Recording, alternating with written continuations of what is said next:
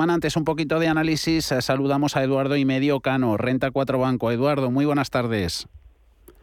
Hola, muy buenas tardes, Javier. Acciones europeas que vienen de un abril más que difícil, eh, también las americanas, en el que las, las preocupaciones por el agresivo endurecimiento de, las políticas monetarias, el eh, cierre por COVID de muchas ciudades en China y el conflicto de Ucrania, todo eso avivó, lo sigue haciendo, la preocupación por esa fuerte desaceleración económica mundial. Eh, en cuanto al sentimiento con el que trabajáis, eh, os preguntamos hoy qué fuerzas van a ganar, si va a ser la inflación o la recesión o la estanflación, que es lo, es lo peor de ambos mundos.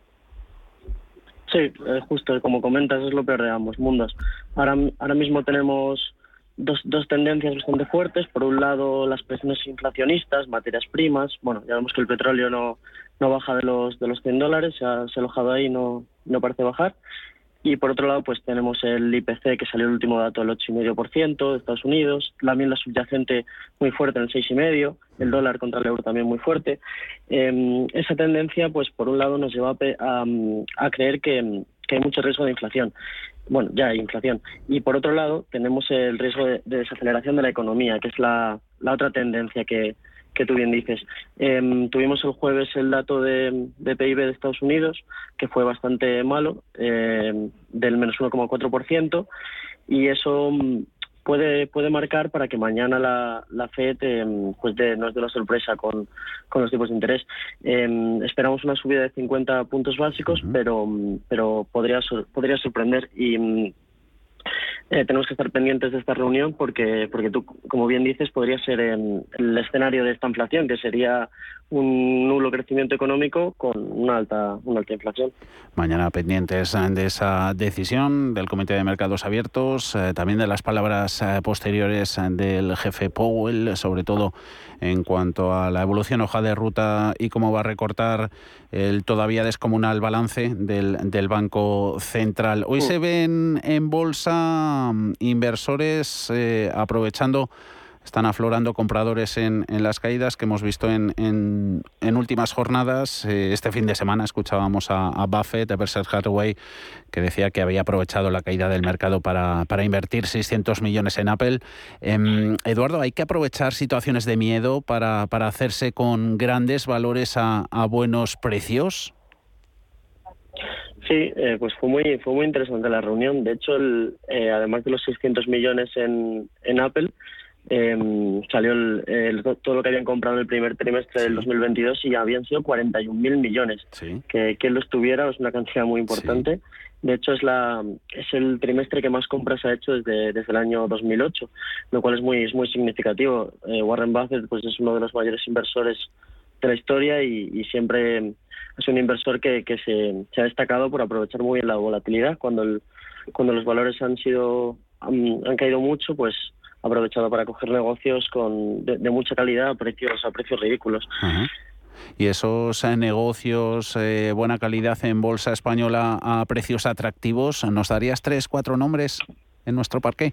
Sí, aquí nosotros em, eh, tenemos la, la, cartera de dividendos que este año nos está dando unos resultados muy buenos. Queremos que la estrategia se, se, adapta muy bien a este, a este entorno de mercado, porque son valores que, por un lado, tienen una alta rentabilidad por dividendo, unos, hay mucha visibilidad en los flujos de caja, buena posición financiera, y por otro lado también tenemos una buena revalorización desde, desde el lado del, del precio objetivo.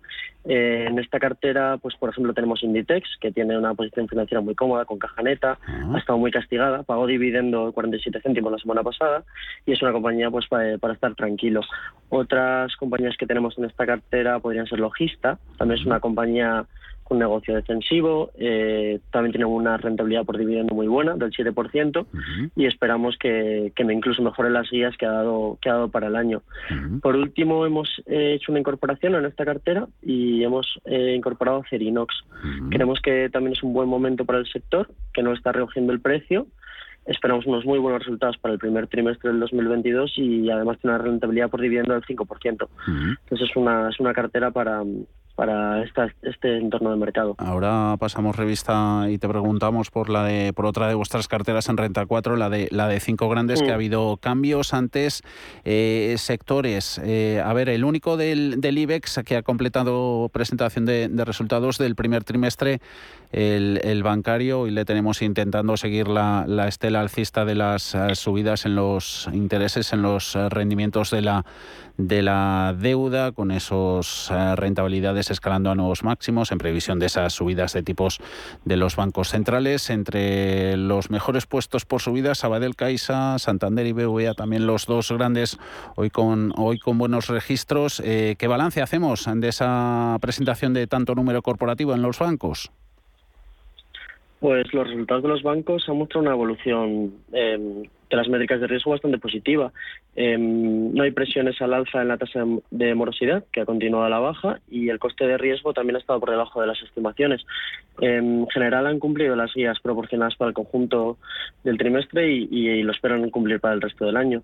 Em, los ingresos han, estado, han sido positivos, el margen de intereses parece que, da, señales de estabilizarse y en algunos casos de, recuperación. Em, consideramos que este trimestre sería un suelo en cuanto al nivel de margen de intereses y sería un año de, menos a más. Eh, estaría apoyado por las expectativas de subidas de tipos y recuperación del Euribor a 12 meses. Em, los gastos de explotación también han evolucionado favorablemente, crecimiento a un dígito un dígito bajo y por debajo de la inflación sobre todo, lo que es una buena noticia y esperamos que esta tendencia vaya a continuar. En general las, los resultados han sido positivos. Eh, se han mantenido las guías, incluso BBVA las ha mejorado para algunas regiones y el mensaje es prudente para los próximos para los próximos trimestres. ya hay subidas que superan el 3% en Caixa, 2,9 en Santander, también en, en Sabadell. Otro sector, otra industria por la que nos vienen manifestando mucho interés los, los oyentes. A ver si nos ayudas aquí a filtrar un poquito por nombres. La de la de renovables en España, ¿aquí por dónde elegir? Sí, en, renovables, en el conjunto del sector lo vemos también un, eh, bastante positivo. Desde, desde la invasión de, Ucrania por parte de Rusia se ha puesto de manifiesto que necesitamos eh, otro tipo de, energía. Se están buscando alternativas al petróleo y al gas, pero lo que está claro es que las renovables tienen unos vientos de cola muy favorables para los próximos años. Eh, los gobiernos, los accionistas, los financiadores están todo muy de cara para que se siga construyendo. En cuanto a, a nombres, que me preguntas por nombres, eh, bueno, hemos tenido la OPA hoy de, de Grinalia, que cotiza en el, en el BME, y estamos viendo bastantes operaciones corporativas. Eh, la semana pasada vimos una OPA de KKR por, por un productor de energía francés, se llama El Bioma. Ayer vimos eh, una OPA de exclusión de Grinalia, que sus propios accionistas la excluyen de mercado, pues, la, ven, la, la, veían barata. Y, en general somos positivos. Solaria, Greenergy, en conjunto del sector, tiene, tiene una tendencia positiva de, de fondo. Y esos cambios en la cartera de, cinco grandes, eh, entra Fluidra por, por Repsol. ¿La veíais un poquito infra, infravalorada a la compañía de piscinas? Sí, hemos, hemos metido Fluidra, eh, ha salido Repsol, eh, hemos hecho un cambio de analista y ahora mismo teníamos la recomendación y precio objetivo en revisión, por, lo que, por lo que hemos decidido incluir a, ir incluir a Fluidra, porque la vemos con un que tiene un potencial bastante alto del, del 30%, tenemos un precio objetivo de, de 32,86 y, y la hemos decidido incluir tanto en la cartera de cinco grandes como en la, como en la cartera versátil. Eh, entendemos que ha tenido un castigo muy, muy grande en las últimas semanas que no está para nada justificado, los resultados van a van a ser muy buenos. La próxima semana tendremos resultados del primer trimestre y, van a ser muy buenos y creemos que la, que la caída es injustificada. Pues esos nombres de la cartera de cinco grandes de renta 4, que además de, de Fluidra estaba compuesta por, Eduardo. Em, sí, em, tenemos Fluidra, ArcelorMittal, BVA, Banco Sabadell y Merlin. Esos, cinco valores. Esos nombres apuntados en la cartera de cinco grandes. Antes nos has comentado también detalles de la de dividendos. Eduardo y medio Cano, Renta 4 Banco. Gracias. Hasta la próxima, Eduardo. muchas gracias. Un saludo. Hasta luego.